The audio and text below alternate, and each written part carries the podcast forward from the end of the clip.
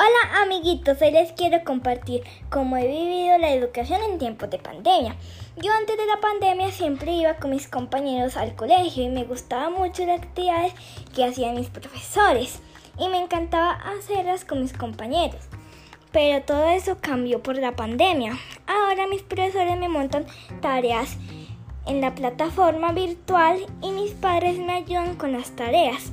Pero mi rector tuvo una idea de comenzar un horario con clases virtuales. Esto me pareció una idea chévere porque mis padres no tenían que preocuparse tanto ya que ellos trabajan y llegan cansados a la casa.